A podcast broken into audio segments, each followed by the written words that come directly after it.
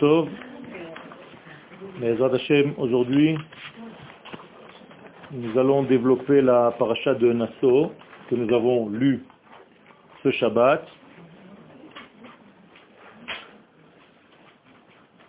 Et nous allons rappeler d'une manière assez courte que la notion de désert, puisque nous sommes dans le livre de Bamidbar, ne vient pas nous indiquer seulement que nous sommes dans un désert. Effectivement, nous sommes dans un désert entre Mitzrayim et Yerushalayim. Mais la notion ici est beaucoup plus profonde. Elle vient nous enseigner quelque chose de primordial dans notre vie. C'est qu'à chaque fois que nous laissons un certain degré pour atteindre un degré supérieur, nous devons traverser un désert. Qui dit traverser un désert, dit traverser des difficultés, une démarche intellectuelle qui accompagne la marche physique. Ce n'est pas par hasard que les sages ont instauré Tfilat Haderech. La Tfila du chemin vient nous indiquer que le chemin, par définition, est un danger. En hébreu, Kol Hadrachim Bechezkat Sakana. Ça veut dire qu'en réalité, pour traverser ce désert entre Mitzrayim et Yerushalayim, nous devons traverser des étapes intellectuelles, psychologiques et de tout ordre pour arriver à atteindre Yerushalayim. Bien entendu, le danger, c'est de se perdre dans le désert. Dans deux parachiotes, nous allons voir certaines personnes qui se sont perdues dans le désert, les explorateurs. Se perdre dans le désert, c'est se perdre dans la démarche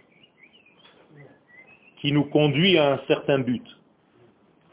C'est-à-dire que parfois les problèmes sont tellement évidents, tellement grands, que l'humain arrive à oublier en fait ce pourquoi il est là. Le but ultime commence à être dans le flou. Tout ceci parce que le combat que nécessite la traversée du désert est tellement important que les détails commencent à devenir imposants. Alors que le but qui est global se perd. Je dis cela parce que la traversée du désert, c'est justement tomber dans les détails. Parce que lorsque nous voyageons, nous sommes seuls. Nous avons quitté le domaine qui rassure, nous avons quitté la maison, nous avons quitté nos biens, nous avons quitté notre structure, structure, nous avons quitté notre assise, notre sécurité. Et nous sommes dans une marche qui, à chaque instant, nous fait tomber. Puisque la marche, par définition, nous l'avons déjà rappelé à plusieurs reprises, est une chute perpétuelle. Je suis sur un pied quand je marche. Il y a toujours un pied en l'air. Ça veut dire que je suis en déséquilibre permanent. Et donc à chaque fois, je faillis et je tombe, et je me retiens en fait avec l'autre pied. D'un côté, c'est une chute permanente, d'un autre côté, c'est ce qui me permet d'avancer. Seuls ceux qui n'ont pas peur d'être sur un déséquilibre permanent avancent dans leur vie. Ceux qui cherchent la sécurité, la tranquillité, être sur les deux jambes, certes, ils ont une certaine sécurité, mais ce n'est peut-être pas le but pour lequel ils sont arrivés dans ce monde, et donc ils sont paralysés, ils sont statiques, et au lieu de jouer le rôle de l'homme qu'ils sont, ils jouent le rôle de l'ange qu'ils ne sont pas. Car les anges sont appelés statiques, omdim. Et l'homme est appelé mehalech, celui qui marche et qui a une démarche de vie. Moralité, ce désert, chacun de vous le traverse durant sa vie. Vous arrivez un jour à votre Yerushalayim. Mais pour atteindre cette Yerushalayim, c'est-à-dire la valeur absolue de votre être, il faut traverser un long désert qui comporte 42 étapes. Ces 42 étapes sont toute notre vie. Ce sont les étapes qui prennent en compte tout le temps possible et tout l'espace possible. Car le temps est basé, rappelez-le, sur le chiffre 7, et l'espace est basé sur le chiffre 8, 6,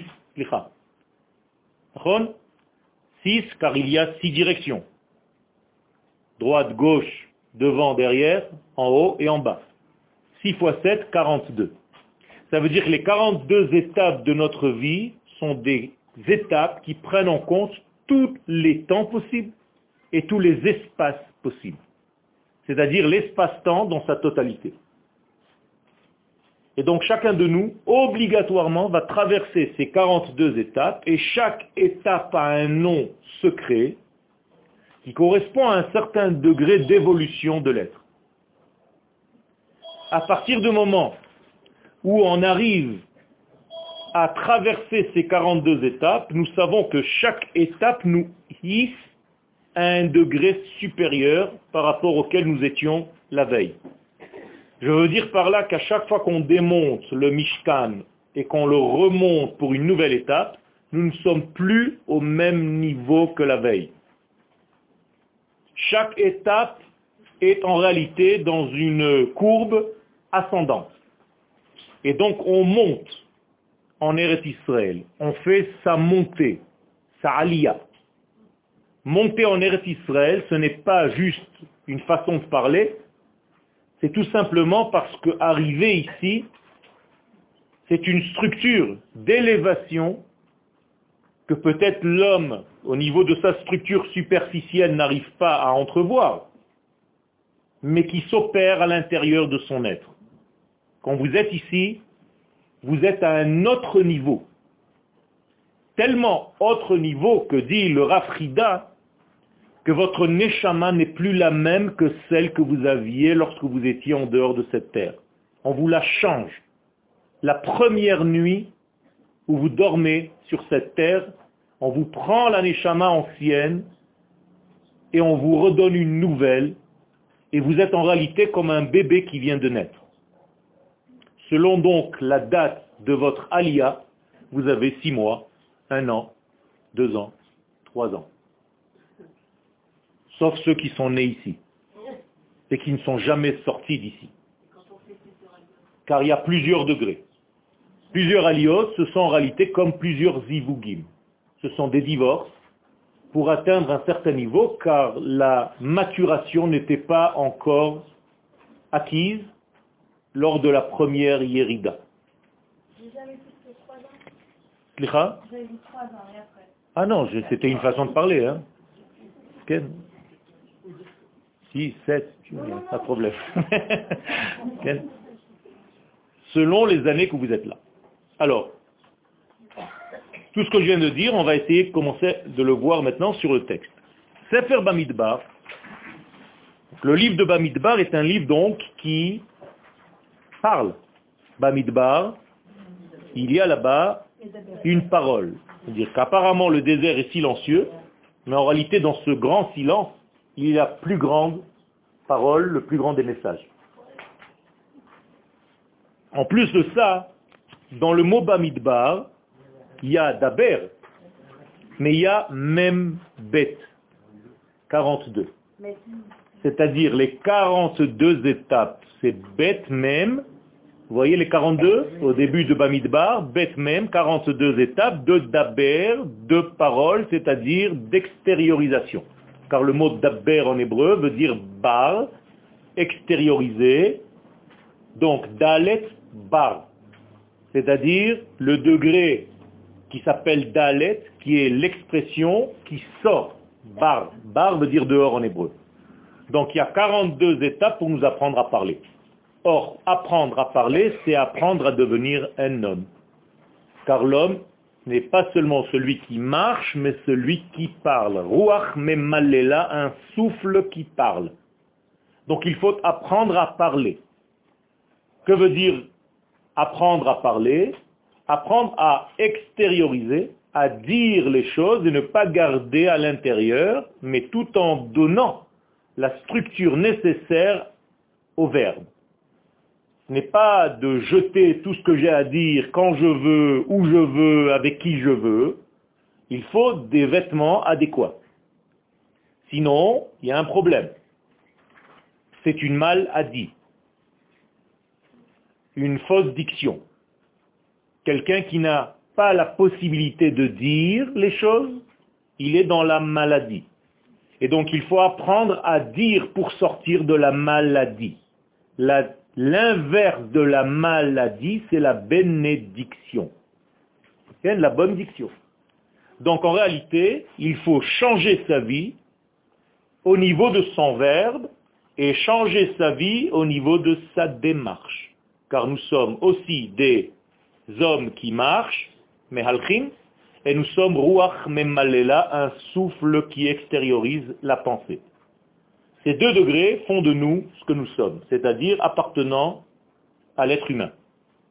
Si on perd ces deux degrés, autrement dit, si on n'avance pas, je veux dire par là si on n'a plus de rêve, et si on ne sait pas parler, c'est-à-dire qu'on a perdu notre possibilité de l'expression qui fait de nous un homme, alors Chaz Shalom, on joue un autre rôle, on se déguise en autre chose. Mais nous ne sommes plus des hommes à proprement dit.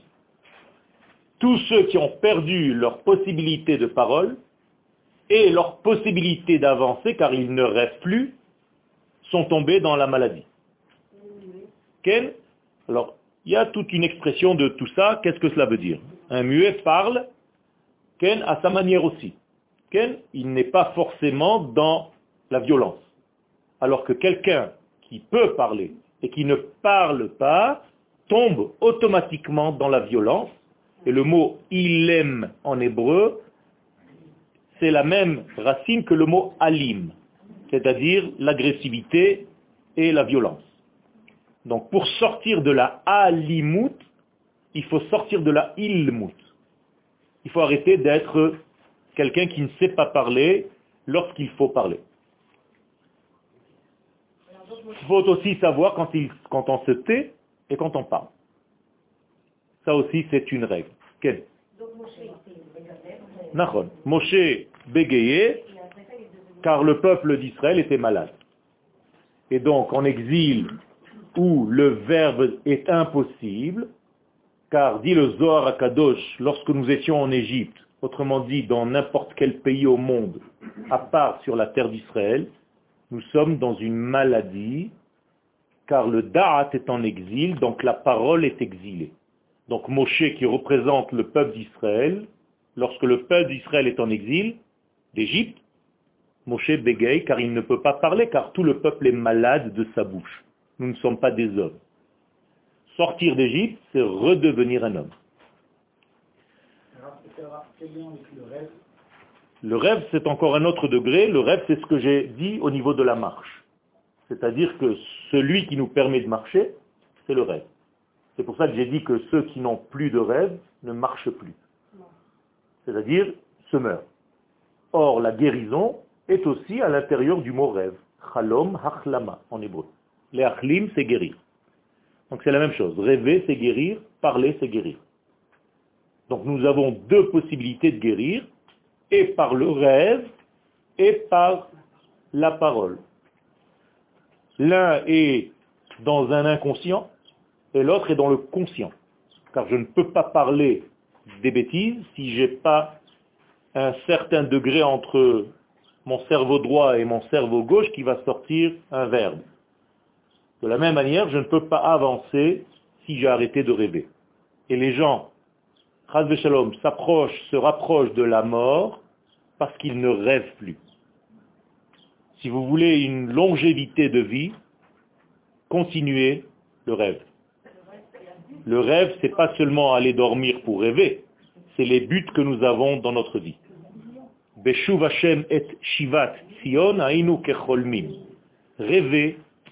du messianisme d'Israël qui est en train de se dévoiler devant nous. N'abdiquez pas, n'abandonnez pas vos rêves. Abandonner ses rêves, c'est mourir. Bamidbar, donc le livre de Bamidbar, vous voyez qu'il a beaucoup de choses à nous dire. shel Eh bien, malgré cela, il s'adresse à des situations qui sont dans le déséquilibre. Pourquoi? Je l'ai dit tout à l'heure. Le fait de marcher, le fait de quitter un degré stable, même s'il s'appelle l'Égypte, il y a des gens qui aiment bien rester en Égypte. L'Égypte, c'est la maladie. Au niveau psychologique, beaucoup de malades ne se guérissent pas parce que la maladie leur donne quelque chose. Elle leur procure certaines choses qu'ils n'ont pas lorsqu'ils ne sont plus malades. Premier degré, on ne s'occupe pas d'eux. Quand on est malade, on s'occupe de toi. Donc tu as intérêt à être malade. C'est dans le petit degré, je peux exagérer et développer le sujet, mais ce n'est pas le cas maintenant, je ne veux pas, ça sort du cours mais sachez que la maladie apporte quelque chose au malade. Elle vient indiquer un certain degré dans lequel il aime bien rester. Beaucoup de gens guérissent et reviennent à leur maladie parce qu'ils n'ont pas conscience qu'ils ont guéri et ils sont dans le déni de leur propre guérison. Ils refusent de guérir, intuitivement, inconsciemment, alors que normalement on voudrait guérir. Il y a un paradoxe qui se crée là-dedans, mais je ne rentre pas maintenant, c'est le domaine des psychologues. Lorsque nous quittons un certain degré, ou bien un, degré certain,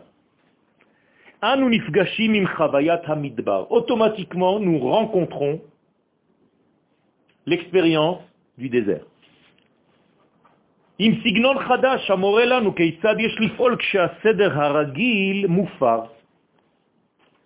Et nous sommes dans une situation où nous sommes obligés de faire face à une nouvelle situation qui, elle, va nous donner un nouvel ordre, qui est un certain désordre par rapport à ce que j'ai connu la veille. En l'occurrence, en Égypte. Écoutez bien, l'Égypte, avec toute la négativité qu'elle représente, a gardé 80% d'entre nous. Ça veut dire qu'à 80%, nous n'ont pas voulu guérir.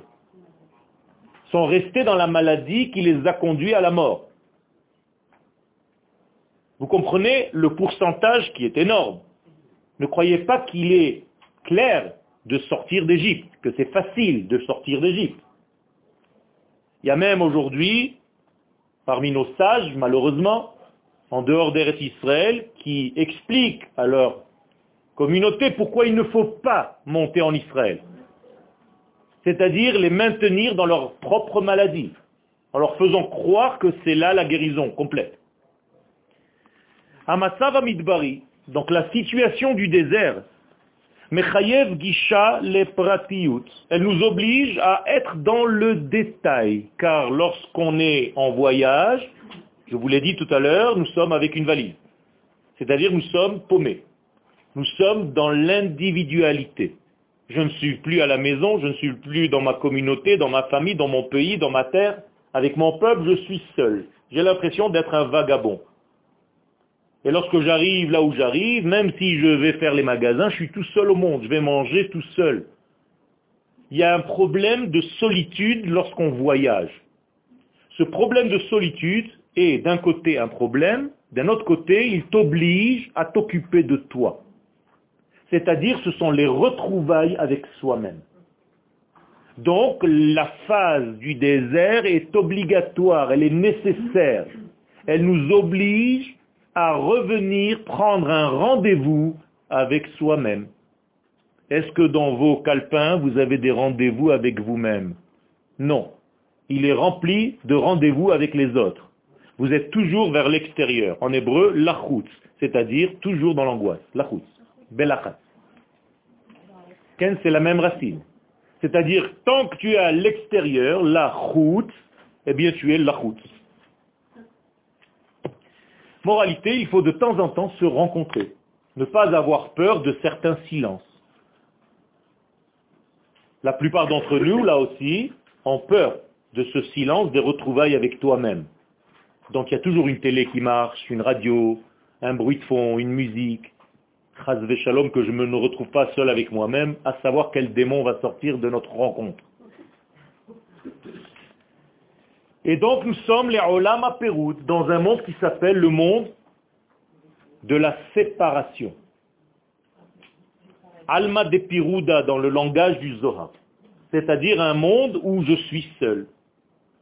On peut dire aussi Alma de Piruta, avec un tête, c'est-à-dire où je deviens pratique, individuel. Autrement dit, je ne vois plus l'image globale, puisque je suis dans le détail. Moralité, ce livre de Bamidbar va mettre en relief tous les problèmes du détail. Des gens, chacun avec ses problèmes. Un va être lépreux, l'autre va être impur de mort, la troisième, sa femme va le tromper, ça va être une sota, ou bien oui, ou bien non, on ne sait pas. Mais ce sont des problèmes de couple, de machin, de trucs. L'autre, il n'en a rien à faire de l'argent de son ami. L'autre, il a un problème avec le kavod, korach. L'autre, il va avoir un problème avec l'ego, et ainsi de suite. On va rencontrer durant tout ce livre tous les problèmes que chacun de nous peut rencontrer dans sa vie. Donc la Torah, au lieu de nous guérir directement, elle nous raconte une histoire, et en guérissant les acteurs de l'histoire, nous devons guérir et savoir prendre sur nous ce que nous devons faire. C'est aussi clair que ça, aussi simple que ça. Donc la Torah ne vient pas nous raconter des histoires, elle vient nous raconter des paraboles. Elle vient nous raconter des, des métaphores. Donc elle ne parle que de moi avec d'autres acteurs pour ne pas que je prenne peur. Mais celui qui veut réellement étudier la Torah doit savoir que tous les acteurs de la Torah, c'est en réalité lui-même. Et donc il faut retrouver tous ces acteurs à l'intérieur de moi, de mon être. Donc comme je viens de le dire, dans le désert se mettent en relief tous les problèmes de l'individu. Qui quitte en fait le cheminement du global. On est sorti en tant que nation, et là, immédiatement, nous sommes plongés dans les détails. D'ailleurs, je ne vois pas tout le monde. Quand je suis en marche, je suis tellement occupé par ma marche, que je n'arrive plus à voir ce qu'il y a autour de moi. Vous savez quelle est la distance entre le premier campement et le dernier? Il y a combien d'espace entre les deux? C'est-à-dire du début du peuple d'Israël dans le désert jusqu'au dernier. Combien ça fait? Combien de mètres Combien de... Pas beaucoup, combien Un terrain de foot. 24 kilomètres. Pas beaucoup. 24 kilomètres dans le désert au niveau des tribus d'Israël. Que vous le sachiez, les gens ne le savent pas, c'est pour ça que c'est important de le dire. Ça veut dire avant que je vois celui qui est de l'autre côté, Ken, c'est comme dans les mariages où il y a plus de 700, 800 personnes, tu vois plus personne, c'est fini. tu dis euh, bonjour Mazaltov à une personne, après tu t'assois à ta table, tu vois que les gens de ta table et c'est fini.